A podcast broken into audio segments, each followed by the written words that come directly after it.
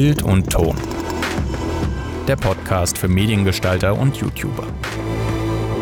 Mit Daniel und Fabi. Im Zweifel bin immer ich dran mit dem Intro und damit begrüße ich herzlich wieder alle Zuhörerinnen und Zuhörer zu einer neuen Folge von Bild und Ton, dem Podcast für Content Creator, Mediengestalter, YouTuber, alle, die es werden wollen, alle euch da draußen, die gerade diese Stimme hören. Und ich darf wie immer begrüßen meinen Mithost, den Fabi. Ey, was geht, Fabi? Ey, was geht, Doni? Ey, was geht, Zuhörer? Und ey, was geht? Marius. Ey, yo, was geht? Bild- und Ton-Podcast und Zuhörerschaft. es ist sehr schön, dass du da bist, Marius. Äh, wir haben dich heute als Gast eingeladen zu einem Thema, das uns alle drei in irgendeiner Form schon bewegt hat. Und zwar ist es nach der Ausbildung zum Mediengestalter, was kommt dann? Also was ist der nächste Schritt? Weil es ist ja nicht automatisch so, dass man die Ausbildung fertig hat und dann ist man bis ans Ende seines Lebens froh. Ähm, sondern es passieren da auch noch zwischendrin so ein paar Sachen, sage ich mal, oder man hat ein paar unterschiedliche Optionen. Und da wollen wir heute so ein bisschen drüber sprechen. Ähm, vielleicht können wir direkt als erstes mal einsteigen, Marius, äh, indem du uns erzählst, wie es bei dir direkt nach der Ausbildung erstmal weitergegangen ist. Also was die Option war, die du als erstes genommen hast. Also die Option, die ich als erstes genommen habe, war tatsächlich, ähm, dass ich erstmal weiter bei meinem Betrieb bleibe. Mhm. Was ich lange Zeit nicht gedacht hätte, wo ich eigentlich immer gedacht habe, ich werde diesen Betrieb äh, so früh wie möglich verlassen, weil ich das ähm, ja ähm, als Beispiel von den Köchen genommen habe. Da weiß ich nämlich aus einem Gastro-Podcast, dass es da eigentlich gang und gäbe ist, dass man da eher sagt, man geht nach der Ausbildung zu einem anderen Betrieb, weil man dann schon drei Jahre eben zum Beispiel in dieser Küche war und da gekocht ja. hat und halt einfach nichts mehr lernt. Ja. Und das war damals eigentlich mein ursprünglicher Antrieb, äh, da nicht weiterzumachen, mich aber dann doch, äh, doch dazu entschlossen habe, da weiter zu bleiben und noch gut zwei Jahre dann äh, als Angestellter quasi da ja noch dran zu hängen. Mhm. Ja.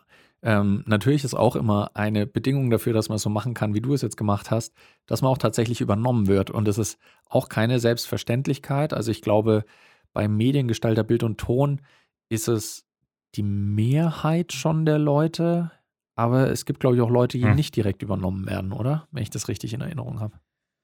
Ich könnte dir jetzt echt keine Statistik sagen. Ich habe so ein Bauchgefühl, das würde mir sagen, so 50 Prozent bleiben da, wo sie sind und 50 Prozent sind nicht da, wo sie sind. Aber die Gründe, warum wer wo bleibt, ähm, sind zum einen Teil eine Übernahme, aber ja. zum anderen muss ja nicht zwingend die Übernahme sein, dass man die nicht bekommt, sondern ja, ja. dass mehr auch geht. Also ich könnte es auch nicht sagen. Das ist keine Ahnung. Ja, klar. Ähm, und es ist natürlich so, bei der Mediengestalter-Ausbildung ist es auch sehr unterschiedlich, wo man dann landet. Also, weil es gibt sehr unterschiedliche Betriebe einfach, die diese Ausbildung anbieten. Es gibt da von den regionalen Fernsehsendern über kleine Medienproduktionen, die so Imagefilme für Firmen machen oder ähnliche Projekte. Ähm, und äh, was, glaube ich, auch für ganz viele der Fall ist, äh, die nach der Ausbildung so einen ersten Schritt machen, ist, dass du in eine Firma gehst, die keine eigene Medienabteilung bisher haben und da die Medien übernimmst. So im, vor allem im Marketingbereich. Mhm. Das ist ja was, was der Fabi und ich zum Beispiel gemacht haben nach der Ausbildung, dass wir zu einer mittelständischen Firma gegangen sind und da dann für den gesamten Medienbereich zuständig waren. Das ist doch ganz gut zusammengefasst, Fabi, oder? Ja, kann man, kann man, glaube ich, so stehen lassen. Ist, ähm, ich glaube, also der Weg, also ich weiß jetzt nicht, äh, ich spreche jetzt mal nur aus unserer Abschlussklasse, sind, glaube ich, auch wir zwei die Einzigen, die diesen Weg eingeschlagen sind. Ähm, aber ich glaube, da wird es in Zukunft hingehen. Ich glaube, dass viele, also es wird vermehrt vorkommen in den nächsten Jahren, dass äh, Medi-Bildtoast nach der Ausbildung solche, ähm, solche Arbeitswege einschlagen werden, weil, weil ich glaube, dass, dass einfach so Agenturen ähm, die werden aussterben. Mhm. Bin ich überzeugt davon, weil es einfach besser ist, wenn man jemand in-house hat und einfach ein In-house-Marketing betreibt, weil man sich einfach viel besser absprechen kann. Es ist auf jeden Fall günstiger mhm. und du, das hat einfach einen besseren Langzeiteffekt, wenn du einfach bei dir im Haus jemand hast, äh, der das alles übernimmt. Mhm. Ja, das, das ist eigentlich eine spannende Frage, wie es da in den nächsten Jahren weitergeht, weil Du sagst jetzt, du glaubst, dass so klassische Agenturen so ein bisschen aussterben werden. Es ist halt immer noch das Ding, da hast du halt eine Gruppe von Experten, die vor allem größere Projekte mhm. machen können. Ich, ich meine jetzt, ich meine jetzt so in die Richtung äh, so mittelständische und kleinere Unternehmen. Die werden wahrscheinlich sich eher jemanden einstellen, als zu einer Agentur zu gehen. Die, die bei den großen, klar, ähm, bei den großen Firmen wird es so bleiben, dass die sich irgendeine Agentur holen. Mhm. Aber die haben ja, also die haben ja auch kein, äh, kein Tagesgeschäft, sage ich jetzt mal, sondern die beauftragen dann einfach für einen Jahresvertrag eine Agentur, die das dann ein Jahr betreibt und dann vielleicht holen sie sich im nächsten Jahr eine andere Agentur oder die geben, beauftragen weiterhin die Agentur, mhm. äh, die sie da haben, aber die haben halt auch die Kohle dafür, dass sie da wirklich regelmäßig Agenturen beschäftigen können und das ist, glaube ich, mhm. äh, ein, ein Weg, den die kleineren und mittelständischen Unternehmen nicht so gehen werden. Mhm. Gerade auch, weil so äh, regelmäßiger Content und Output einfach immer wichtiger wird. Mhm. Ähm, und das ja. ist, glaube ich, das ist dann einfach ein zu hoher Kostenpunkt, den sich, glaube ich, kleinere und mittelständische Unternehmen einfach nicht mehr leisten können. Das war tatsächlich ja. bei uns auch äh, ein ähnlicher Fall, weil bei uns werden auch eine Inhouse-Agentur, wirklich, keine Ahnung, ich sage jetzt eine willkürliche Zahl, 15 Jahre lang. Und die ist, ähm, ich möchte sagen, 2019 mehr oder weniger aufgelöst worden, weil da war, waren drei quasi angestellt und davon sind zwei gegangen und dann der Leiter und dadurch ist es quasi bei uns einfach weggefallen. Mhm. Und wurde bei uns auch durch ähm, selbstständigen Lösungen oder ja, also sehr kleine Agenturen quasi gelöst, unsere Inhouse-Sachen. Und die, wo gegangen sind, sind dann auch äh, zu einem Autohaus gegangen, die dann da quasi deren Marketing und so Geschichten ja. auch ähm, äh, gemacht haben und hergestellt haben. Und das spricht auf jeden Fall dafür, was du sagst. Aber ich glaube auch, ich weiß auch nicht, ob ich sagen würde, dass jetzt Agenturen aussterben. Ich glaube, das, ja, ich glaube, es ist einfach sensibler, vor allem im so KMU-Bereich, dass die sehen, dass es da einfach viele Leute gibt, weil jetzt so unsere Generation eine hohe Mediengeneration natürlich mhm. ist, durch YouTube bedingt ja. und sowas. Und wenn da jetzt ein großer Markt besteht, nicht nur Ausbildungsseite, sondern auch ähm, Studierendenseite, ähm, dass da einfach viele Leute sind, die theoretisch das alles können. Und dann ist es natürlich irgendwie naheliegend, wenn man sich da, keine Ahnung, ein bis fünf Leute irgendwie einstellt, die das für einen machen. Ja, das habe ich auch mitgekriegt. Da war ähm, Flyer Alarm, glaube ich, äh, war auch eine Firma, die da relativ früh angefangen hat, eine eigene kleine äh, Medienabteilung aufzubauen, die halt hauptsächlich oder ursprünglich dafür gedacht war, ähm, den eigenen Bedarf an Werbung und so weiter abzudecken, aber die dann auch irgendwann angefangen haben, für externe Projekte sich halt anzubieten und es dann auch mhm. noch mit mhm. zu übernehmen. Ja. Also gerade weil Kunden, die sagen, ja, ich bin eine, äh, ich bin eine Firma, ich habe keine eigenen Medienleute, ich will bei euch drucken, aber ich will auch, dass ihr mir das ganze Druckprojekt dann vorbereitet, könnt ihr es auch machen. Ja. Dann hatten die so eine Agentur mit drin. Also das, äh, das kann ich mir auch vorstellen. Das ist, ist was, was schon irgendwie wächst. Vor allem, wenn ich mir auch anschaue, ähm, wie viele Firmen mittlerweile auch Medien nutzen als Plattformen zur Werbung. Dass das klassische Marketing so ein bisschen, äh, ein bisschen mehr so in Richtung Content Marketing geht. Also viele ja. Firmen, die schon einen eigenen Podcast starten, die einen eigenen YouTube-Channel haben. Social Media muss eigentlich fast jede Firma mittlerweile schon haben. Also muss natürlich nicht, aber hat eigentlich mittlerweile fast jede Firma schon. Ähm, und ich glaube, dass das, das wird nicht weniger werden in den nächsten Jahren. Ja. Ich glaube, ein Grund ist auch, ähm, dass halt im Vergleich zu heute, sagen wir mal vor zehn Jahren, hat es auch einfach nicht äh, die geballte Fachkraft gegeben, die heutzutage äh, da ist. Also mhm. damals hat es halt Spezialisten gegeben. Keine Ahnung, das waren, da haben wahrscheinlich die Klassen damals auch äh, die waren, da waren keine 30 Leute drin in der Klasse, sondern mhm. die waren halt vielleicht zu fünft oder so. Und die sind halt dann zu solchen Agenturen gegangen, weil vielleicht war damals auch noch nicht die Zeit dazu, dass man gesagt hätte, okay, man, oder der Bedarf war noch nicht da, dass eine Firma sagt, ich hole mir jetzt einen eigenen Mediendude, ja. der das alles übernimmt. Aber jetzt, jetzt ist halt die Zeit und äh, Fachpersonal ist wieder immer mehr. Mhm. Ähm, und ich glaube, das entwickelt sich einfach so dahin. Ja. Und ich glaube, das ist auch irgendwie so ein Ding, ähm, was, was für, für uns als Mediengestalter dann auch wichtig wird, ähm, weil es immer mehr Leute gibt, die sich das äh, freiberuflich oder nebenbei aneignen. Also mhm.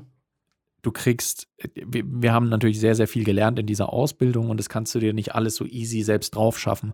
Aber es gibt viele Leute, die jetzt hobbymäßig anfangen mit Fotografie, die dann ins Filmen übergehen und mit YouTube-Tutorials und so weiter auslernen ähm, keine Ahnung, wie leuchte ich was aus, wie mache ich ein schönes Bild und äh, die da echt fit werden innerhalb von einer kurzen Zeit. Das heißt, äh, das ist dann auch ein Feld, es gibt immer mehr Talente da draußen, die sowas machen. Ja. Und äh, einerseits werden dann natürlich mehr Leute in Firmen angestellt, andererseits heißt es dann natürlich auch als Mediengestalter, man muss noch schauen, dass man sich irgendwie so ein bisschen, äh, ein bisschen abhebt, immer dran bleibt und ähm, ja, und sich einfach nicht abhängen lässt. Also diese Ausbildung ist, glaube ich, schon ein kann ein großer Vorteil sein. Und das ist ein guter Punkt, wenn ich die Brücke zurückschlagen kann, weil wir gerade irgendwie der KMU-Podcast werden im Medienbereich. Ja. Äh, nämlich zurück zur Ausbildung, dass man nach seiner Ausbildung, wenn man die fertig hat, natürlich nicht ähm, alles weiß, was es gibt, sondern sich natürlich noch neue Dinge drauf schaffen darf ja. und kann und soll, nämlich unter anderem in der großen Welt des Internets, in YouTube-Tutorials und was weiß ich, wo sich bestimmt jeder von uns auch oft verliert. Ja. Und es natürlich eine Sache ist, die nicht ausgeht, dass man was dazulernt. Sei es jetzt, wie gesagt, auf YouTube oder eine Fortbildung oder ein ganz anderer Beruf. Das ist ja das Schöne an, an nach einer Ausbildung. Ähm, aber auch das Beängstigende, dass einem da immer noch genauso alle Türen auch offen stehen, die man machen will. Man kann ja, es muss jetzt nicht mal Mediengestalter-Ausbildung sein. Du mhm. kannst noch, noch mal eine Ausbildung machen oder noch was studieren oder irgendwas. Ja. Das ist im Endeffekt eigentlich nur wichtig, ey, zu wissen, was willst du machen? Ja darum kann man die Frage, was dann eigentlich gar nicht beantworten, mhm. weil das echt so eine individuelle Frage ist, die jeder für sich selber beantworten muss. Ja. Ich, jetzt, ich hätte jetzt zum Beispiel, wie das der Daniel gemacht hat, mäßig Lust gehabt, danach zu so einem äh, Unternehmen zu gehen, mit einem, die, die Produkte herstellen, die mich überhaupt interessieren. Mhm. Was aber völlig legitim ist, weil wenn es sein Ding ist, ja. why not? Klar, also weil das Ding ist natürlich auch, muss man glaube ich dazu sagen, ähm, der Markt für Jobs für Mediengestalter ist auch nicht riesig. Also es ist auch nicht immer so, dass man sich genau aussuchen kann, ah, ich will jetzt bei einer Agentur arbeiten, ich will bei einer äh, KMU arbeiten, bei einem KMU arbeiten oder ich will jetzt bei einem Fernsehsender arbeiten. So easy ist es nicht. Deswegen, manchmal muss man dann auch die pragmatische Wahl treffen und sagen, okay, was ist bei mir in der Nähe oder was ist ein gutes Jobangebot oder sowas. Das ist natürlich immer klar. Aber ähm, wie der Marius schon sagt, ich glaube, es ist immer gut, wenn man so ein, ein Ziel vor Augen hat, wo es ungefähr hingehen soll. KMU heißt übrigens kleine oder mittelständische Unternehmen. Abkürzung. Genau. der ist der, der es nicht weiß. Sehr gut. Ähm, Genau, du hast es jetzt gerade schon angesprochen, Marius, und wir kennen da auch ein paar Leute, die es gemacht haben, die jetzt gesagt haben, ich habe jetzt diese Ausbildung gemacht, das war für die vielleicht der, der, der erste Bildungsweg und die jetzt dann noch ein Studium hinten dran hängen. Und das kann ja in unterschiedliche Bereiche gehen. Also ein Bereich ist natürlich, dass man sowas wie auch Medienwissenschaft, Medienmanagement oder sowas studiert. Aber äh, wir haben zum Beispiel auch einen, einen Kumpel, der BWL jetzt noch studiert. Das ist dann kann natürlich auch was mit Medien zu tun haben oder nicht. Also äh, das kann natürlich heißen, vielleicht hat mir die Ausbildung nicht getaugt. Auch das sollte man sagen, ist vollkommen legitim. Wenn ihr sagt, okay, ich habe gemerkt, das ganze Filmen und Schneiden und so macht mir eigentlich gar nicht so viel Spaß, dann könnt ihr auch was anderes machen. Und vor allem, das ist mir an der Stelle ganz wichtig, ist es auch nicht schlimm, wenn man was anderes macht und ja. wenn man einfach feststellt, dass diese Ausbildung nicht das Sinnerfüllende war, weil ich jetzt ähm, bei eurem Live-Tag öfter mal in eurem ähm, Twitch-Chat äh, rumgeschaut habe haben viele geschrieben, dass es der Traumjob ist, diese Ausbildung zu machen. Was mhm. sehr schön ist, dass das so ist. Aber nicht jeder wird die, sich diesen Traum erfüllen, was nicht heißt, dass es jedem passiert, aber es wird sicherlich Menschen geben, die merken, dieser Job äh, gefällt mir eigentlich gar nicht. Mhm. Ich möchte irgendwas anderes tun. Und ja. dann ist es sowohl nicht schlimm, diese Ausbildung abzubrechen, als auch nicht schlimm, danach noch was komplett anderes zu tun. Ja, richtig. Also klar ist das auch irgendwie finanzielle Frage und steckt da viel mehr dahinter, aber du hast dieses Wissen und das kann dir auf jeden Fall nicht schaden, wenn ja. du danach, keine Ahnung, eine Schreinerlehre von mir aus machst oder mhm. gehst nochmal ins Ausland, keine Ahnung. Das ist ja völlig egal. Du hast dieses Wissen zu dem Zeitpunkt, wo du es gemacht hast und das kann dir erstmal keiner nehmen. Ja. Das kann man generell, äh, das ist, glaube ich, ein wertvoller Tipp jetzt nicht nur für die Mediengestalter-Ausbildung, sondern für jeden Bildungsweg, den ihr geht. Da, da kann ich auch noch mal äh, kurz die Parallele zu mir ziehen. Ich, äh, zu mir ziehen. Ich habe ähm, vor der Ausbildung habe ich studiert und zwar nordische Philologie, also Skandinavistik im Prinzip. Da habe ich irgendwie lustig über skandinavische Sprachen und Literatur und Kultur gelernt. Ähm, und es in meinem aktuellen Berufsarbeitsalltag äh, bringen mir diese Sachen, die ich da gelernt habe, konkret relativ selten was. Aber trotzdem war es einerseits eine spaßige Zeit, eine wertvolle Zeit und vor allem lernt man ja auch immer andere Sachen, quasi so Soft Skills. Also wenn man im Studium zum Beispiel lernt, sich selbst Wissen drauf zu schaffen, innerhalb mhm. kurzer Zeit Zusammenhänge zu verstehen, lauter solche Sachen kommen einem später auch zugute.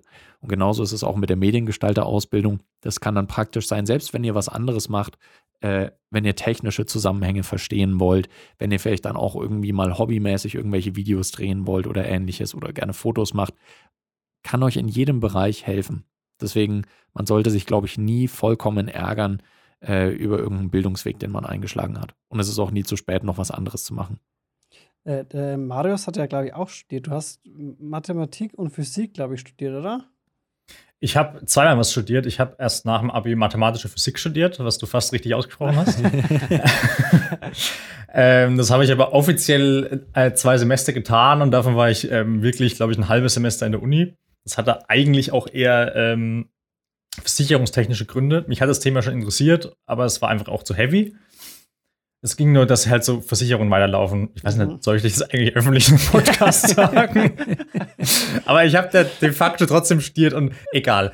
Und weil mein eigentlicher Plan war, dass ich nämlich dann äh, Luft- und Raumfahrttechnik studiere und lustige Fluggeräte äh, gestalte, was nicht geklappt hat. Darum habe ich danach Maschinenbau studiert in Nürnberg, was auch nicht geklappt hat und was ein fürchtliches Studium ist, was mir thematisch gar, gar nicht interessiert, mathematisch interessant ist, mehr aber auch nicht. Ja.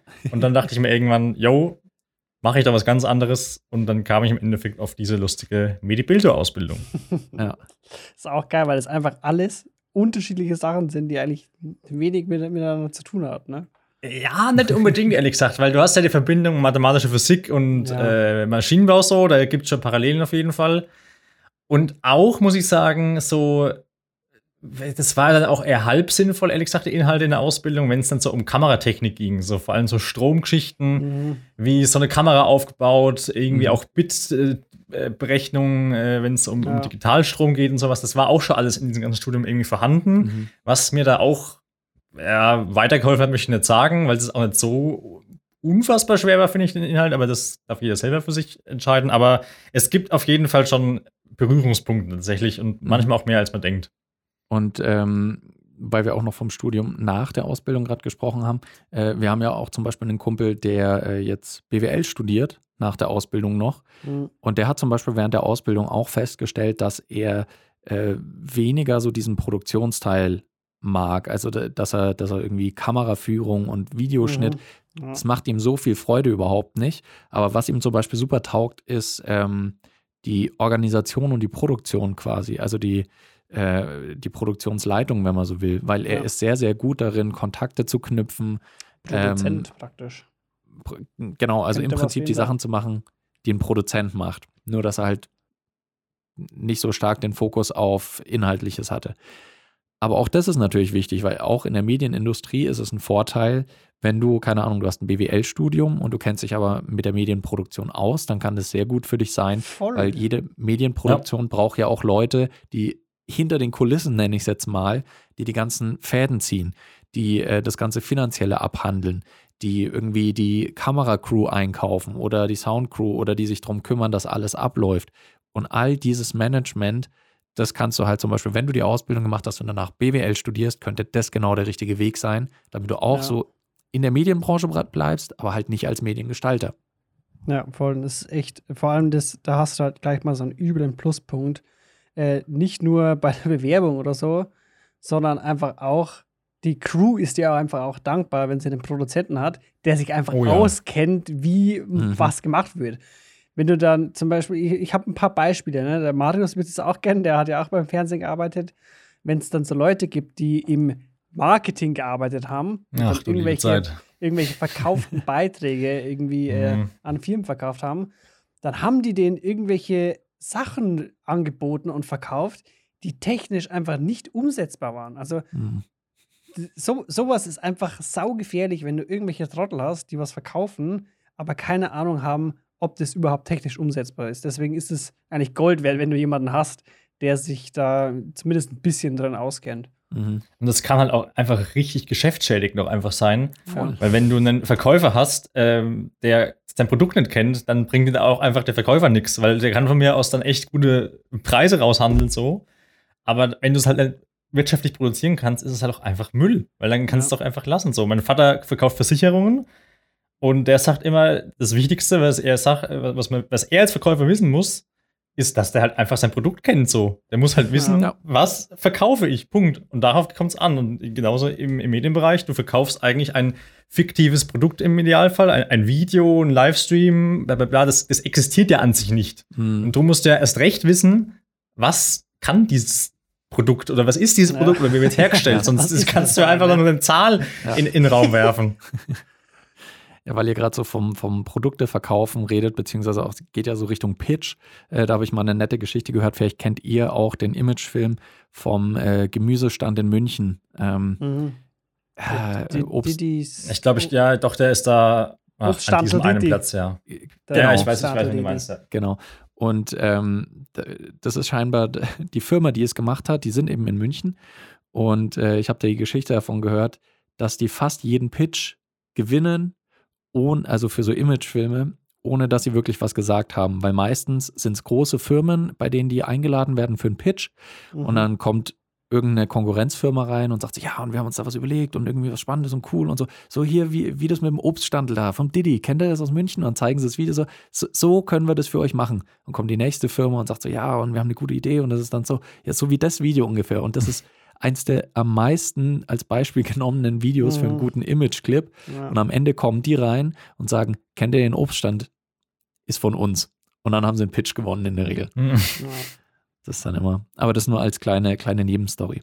Ähm, Könnte aber auch äh, sehr guter Marketing-Move einfach sein, die Geschichte. Voll. Steile These. Vielleicht nie passiert. Ähm, nach der Ausbildung zum Mediengestalter hat man ja auch noch die Möglichkeit, das sollte man vielleicht auch noch äh, mit anbringen, einen Meister zu machen, beziehungsweise auch noch einen Ausbilderschein. Ähm, das wurde uns auch öfter mal angetragen, äh, dass wir das doch machen können. Und ich war, also mhm. offensichtlich hat keiner von uns drei das gemacht, aber damit ihr eben wisst, dass es diese Option auch gibt. Das ist dann noch, äh, noch mal, wisst ihr es auswendig, ein oder zwei Jahre hinten dran?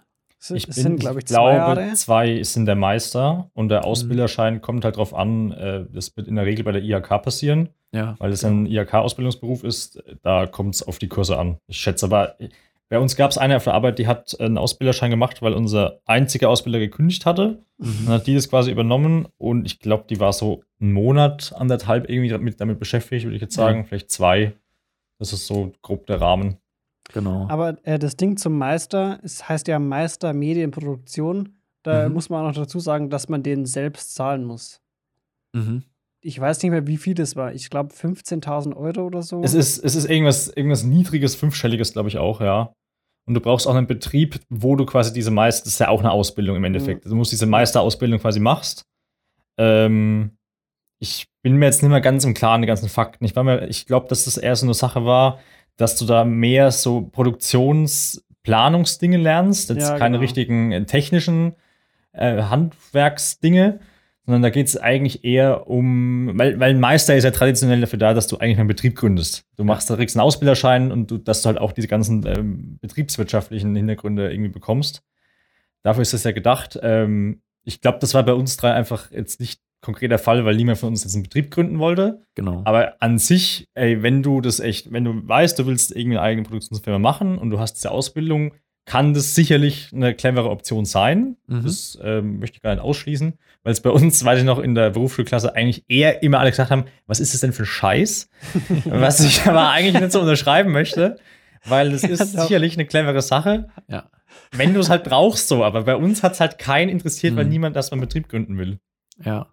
Das ist so, wenn man versucht, die, jetzt kommt eine ganz schlechte Parallele, Achtung, ähm, wenn man es vergleicht so mit äh, dem Meisterbrief zum Beispiel bei Friseuren und Friseurinnen, da ist es halt ein Ding, äh, okay, eine Friseurmeisterin, die macht jetzt ihren eigenen Laden auf. Das ist eher nochmal so, dass man dem Ganzen äh, vielleicht mehr Vertrauen schenkt. Bei einer Medienproduktion weiß ich nicht, da könnte ich mir fast vorstellen, dass es, also dieser Meister hat Berechtigung und äh, äh mhm. dass es den gibt. Allerdings ist es dann nicht dieselbe Stufe von Kredibilität. Also ich sage jetzt nicht, ach schau mal, der, äh, der ist Meister äh, Medienproduktion, dann gehe ich zu dem. Das ist nicht unbedingt der Fall so ja. sehr. Ja. Also es, äh, das ist natürlich eine gute Qualifikation, du lernst da gute Sachen, aber ähm, ich würde sagen, dass es nicht so notwendig ist, gerade für die Selbstständigkeit, wie das in anderen Berufen vielleicht so der Fall ist. Ja, der Meister hat definitiv, vor allem in den ganzen Handwerksbetrieben, wie du richtig sagst, ein Standing, was auch ein Verkaufsargument ja. sein kann. So, wenn du da sagst, du bist ein Meister, dann weiß jeder so, ey, du hast richtig Bock auf den Job. Nach dem Motto, das ist halt auch irgendwie eine Visitenkarte, so auf mhm. eine Art. Ich weiß nicht, ob das so ummünzbar ist ähm, auf unserem, auf ja. unsere Branche, sag ich ja, mal. Ich genau. bin mir nicht so ganz sicher, irgendwie kann halt sein, wenn du halt entsprechend keine Ahnung, du wirst dich nicht auf handwerkliche Berufe irgendwie spezialisieren mit der Medienbetrieb. Dann ja. kann das Sinn machen, theoretisch. Aber ich, keine Ahnung, glaube nicht, dass der Meister der gleiche ist wie ein Schreinermeister. Ja. Also. Das stimmt. Wir haben jetzt schon auch noch einen ganz wichtigen Faktor eigentlich angesprochen, schon mehrfach. Und zwar ist es die Selbst... Sorry, äh, der, der Tag ist schon lang. Die Selbstständigkeit. Ähm, direkt nach der Ausbildung bilde ich mir ein, hat es von uns erstmal keiner gewählt, zumindest die vollkommene Selbstständigkeit. Ähm, es ist was, was tatsächlich viele Mediengestalter nebenbei schon machen. Also ich fast alle, die ich kenne, haben noch ein Kleingewerbe nebenbei angemeldet. Ja. Oder, oder so, sag mal mal 60, 70 Prozent der Leute, ähm, weil man dann halt nebenher einfach ein kleines Projekt macht. Also man kennt vielleicht irgendeinen Musiker und der will ein Musikvideo machen und sagst du, kann ich dir machen. So, geht auf Rechnung. Oder äh, irgendwie jemand will heiraten und sagt, ey, du hast doch da, kannst du nicht unsere mhm. Hochzeit filmen? Solche Sachen. Und ähm, die Selbstständigkeit ist für viele, glaube ich, erstmal so ein bisschen ein gruseliger Schritt, aber ist eigentlich auch, zumindest wenn man äh, wenn man es schafft, am Anfang genügend Kunden zu generieren, die dann zu Stammkunden werden können, ähm, dann ist es eine absolut valide Option. Ihr seid ja jetzt offensichtlich, äh, genauso wie ich auch noch zumindest, nicht selbstständig. Äh, was waren denn die Faktoren? Habt ihr da mal drüber nachgedacht? War das was, was für euch irgendwie in Betracht gekommen ist? Also bei mir habe ich es wirklich nicht in Betracht gezogen, weil ich diese Kundenakquise-Sachen einfach, das, das, liegt mir überhaupt gar nicht so. Ich, mhm. ich möchte nicht wirklich über Sachen verhandeln, das ist nicht mein Ding. Ähm, ich mache lieber andere Dinge und darum war mir diese Selbstständigkeit einfach ähm, zu, ja, zu unattraktiv. Und ich mhm. glaube, dafür bin ich auch wirklich auf eine Art, das sagt man jetzt auch nicht so gerne, ne? aber zu unselbstständig irgendwie, weil mhm. du musst auch immer an so einen Tag konkret regeln mhm. und du hast halt einfach keinen geregelten Tag offensichtlich mehr. Und das ist, mhm. ich glaube, damit komme ich nicht so richtig zurecht. Und drum hat sich das, ähm, und außerdem wusste ich auch nicht, zu wem ich gehen soll und was ich denn verkaufen soll. das ist vielleicht auch ein wichtiger Punkt. Du musst halt auch am Anfang auch für verschiedene Kunden irgendwie vielleicht schon haben oder kennen mhm. oder irgendwas machen. Und das war bei mir einfach nicht der Fall. Darum hat sich das für mich in keiner Sekunde irgendwie ähm, als Option dargelegt. Mhm. Was, äh, was ich halt, glaube ich, ganz, was ganz angenehm ist für jeden in der Selbstständigkeit, aber natürlich dann auch für Mediengestalter, ist, denke ich, auf jeden Fall die Möglichkeit, dass du mehr, oder die Tatsache, dass du mehr Freiheit hast. Du kannst dir deine Kunden mehr oder weniger aussuchen, mehr oder weniger, weil man natürlich um jeden Kunden froh ist, den man kriegt. Aber ähm, es kann natürlich auch sein, dass Leute auf dich zukommen und irgendwas von dir wollen, was viel zu viel Aufwand ist und äh, die wollen dir viel zu wenig zahlen. Und dann kannst du auch sagen, nee, mache ich nicht. Äh, das ist schon mal eine Freiheit. Du kannst dir halt alles selbst einteilen. Du musst natürlich auch viele Sachen mehr machen. Das ist auch klar, es gehört auch mit dazu. Aber es ist halt quasi alles für deinen, für deinen eigenen Zugewinn. Also und du bist in der Regel, sorry, wenn ich nicht unterbreche, ähm, du bist in der Regel ja auch ähm, ortsunabhängig. Du kannst überall wohnen, ja. wo du möchtest. Du musst halt dann entsprechende Reise auf dich nehmen. Und das finde ich tatsächlich gar keinen schlechten Punkt, weil ähm, mhm. ich kriege das ja auch so in meinem äh, Nicht-Medienfreundeskreis mit, was die für Jobs haben. Die sind halt teilweise Mechatroniker oder pff, äh, haben soziale Arbeit studiert, machen irgendwas in dem Bereich. Und jetzt in den beiden Fällen findest du halt in der Regel relativ gut einen Job, sag ich mal. Ja. Und wenn du halt irgendwie sagst, du willst halt jetzt Kameramann, Frau oder was auch immer bleiben, mhm. sieht es halt in vielen Regionen echt eng aus. Mit, du hast vielleicht zwei, drei Betriebe und dann kannst du eigentlich vielleicht schon mal über den Umzug nachdenken, wenn du jetzt mhm. nicht gerade in Berlin wohnst oder sowas. Voll, ja. Sondern ähm, da ist vielleicht, der, der, wenn du wirklich diesen Job für immer machen willst, eine Selbstständigkeit vielleicht auch sinnvoller. Ja. Und nicht um, dauernd umziehen willst oder sowas. Ja, das ist ein ganz wertvoller Punkt. Gerade wenn man auch nach der Ausbildung äh, einen neuen Job sucht oder generell einen neuen Job sucht als Mediengestalter und du schaust dich dann um und dann gibt es vielleicht gerade fünf Angebote, die irgendwie interessant sind. Davon ist eins in Bremen, eins in Kassel, äh, zwei in München und eins in Berlin. Und du wohnst aber gerade in, äh, weiß nicht, Stuttgart. Castro Brauxel. Castro Brauxel. Bester Ort, ich liebe den Ort. Äh, du wohnst dann in Castro Brauxel und dann musst du dir halt überlegen, okay, entweder ich bleibe jetzt hier und mache irgendwie was anderes oder ich ziehe halt um. Und das ist gar nicht so einfach, ja. dass man innerhalb desselben Ortes bleibt. Also ich weiß, ich, äh, ich bin jetzt in Augsburg zum Beispiel gerade. Ich meine, das ist, eine, das ist eine Großstadt, 300.000 Einwohner ungefähr. Und trotzdem ist es nicht so easy, innerhalb von Augsburg dann einen neuen Job zu finden. Es kann funktionieren, kann aber auch nicht funktionieren. Und das ist halt das Ding. Du bist mit der Selbstständigkeit da meistens äh, weniger ortsgebunden. Das ist ein sehr guter Punkt, glaube ich. Und ich bilde mir ein, dass wir zumindest grob auch die wichtigsten Faktoren oder die wichtigsten Optionen auch damit schon umrissen haben. Man kann auf jeden Fall äh, gut zusammenfassen, vieles davon, was du gesagt hast, Marius. Ähm, wenn man irgendeinen Weg einschlägt, heißt das nicht, dass man da bleiben muss und es ist auch überhaupt nicht schlimm, wenn man nochmal wechselt. Man kann auf jeden Fall immer das Richtige für einen finden, auch wenn es manchmal ein bisschen dauert. Ähm, Selbstständigkeit ist schwierig, kann aber auch Freiheiten mit sich bringen. Und äh, ich glaube, das Wichtigste ist einfach nur versucht, irgendwas zu finden, was euch happy macht und äh, wo ihr glücklich seid. Weil wenn ihr bei irgendeinem Betrieb euch abbuckelt und ihr hasst jeden Tag da, dann ist es egal, ob ihr selbstständig seid oder angestellt oder Meister oder Azubi oder Praktikant. Wenn es keinen Spaß macht, dann macht es auch nicht so viel Sinn. Ja, ihr müsst Spaß haben und an zweiter Stelle kommt das Geld. Das ist die goldene Regel, die ich euch mit in die Hand gebe. Ja. Habt ihr wahrscheinlich schon 20 Mal gehört, aber. Äh, es ist es leider ist, halt wahr. Es ja. ist leider wirklich wahr. Keiner hält sich dran. Ja. Jetzt, da ich schon 30 bin, kann ich feststellen, es stimmt. Mit meiner unfassbaren Lebenserfahrung. Ja, äh, Marius, vielen, vielen Dank, dass du uns äh, hier bei dieser kleinen Folge unterstützt hast. Ähm, wir werden auch, kann ich jetzt glaube ich schon mal spoilern. Ah, Moment. Moment, äh, wir, wir müssen ja noch, äh, wir müssen doch noch dem, dem Mari seine neue Arbeitsstätte hier erwähnen, oder? Das haben oh, wir ja das jetzt geleakt. Das ist geleakt. Das sind das heiße Leaks hier. So richtig heiß. Ah, da ihr es ja halt wisst, kann ich halt dann auch nicht verschweigen, ne? Am Ende Google ist einfach. Ja, ich äh, bin. Das ist nämlich auch noch ein wichtiger Punkt, was man nach der Ausbildung machen kann. Nämlich, bin, wie, wie ich im aktuellen Fall nämlich bin, ich bin streng genommen gerade einfach arbeitslos, Leute. Das ist auch eine Option. Weil ich nämlich äh, zum Jahreswechsel äh, gekündigt habe und ab 1.2. in Augsburg zum Daniel ziehe, aber nicht in die Wohnung, ja, sondern in die Stadt. Und da in einer ähm, ja, Videoproduktionsfirma, die sich jetzt nur noch auf ähm, Videoproduktion beschränkt und nicht mehr Fernsehbereich wie vorher, werde ich da als äh, Kameramann und als Cutter erstmal arbeiten und da sehr wahrscheinlich viele neue Späte erleben und neue Sachen lernen, worauf es ankommt.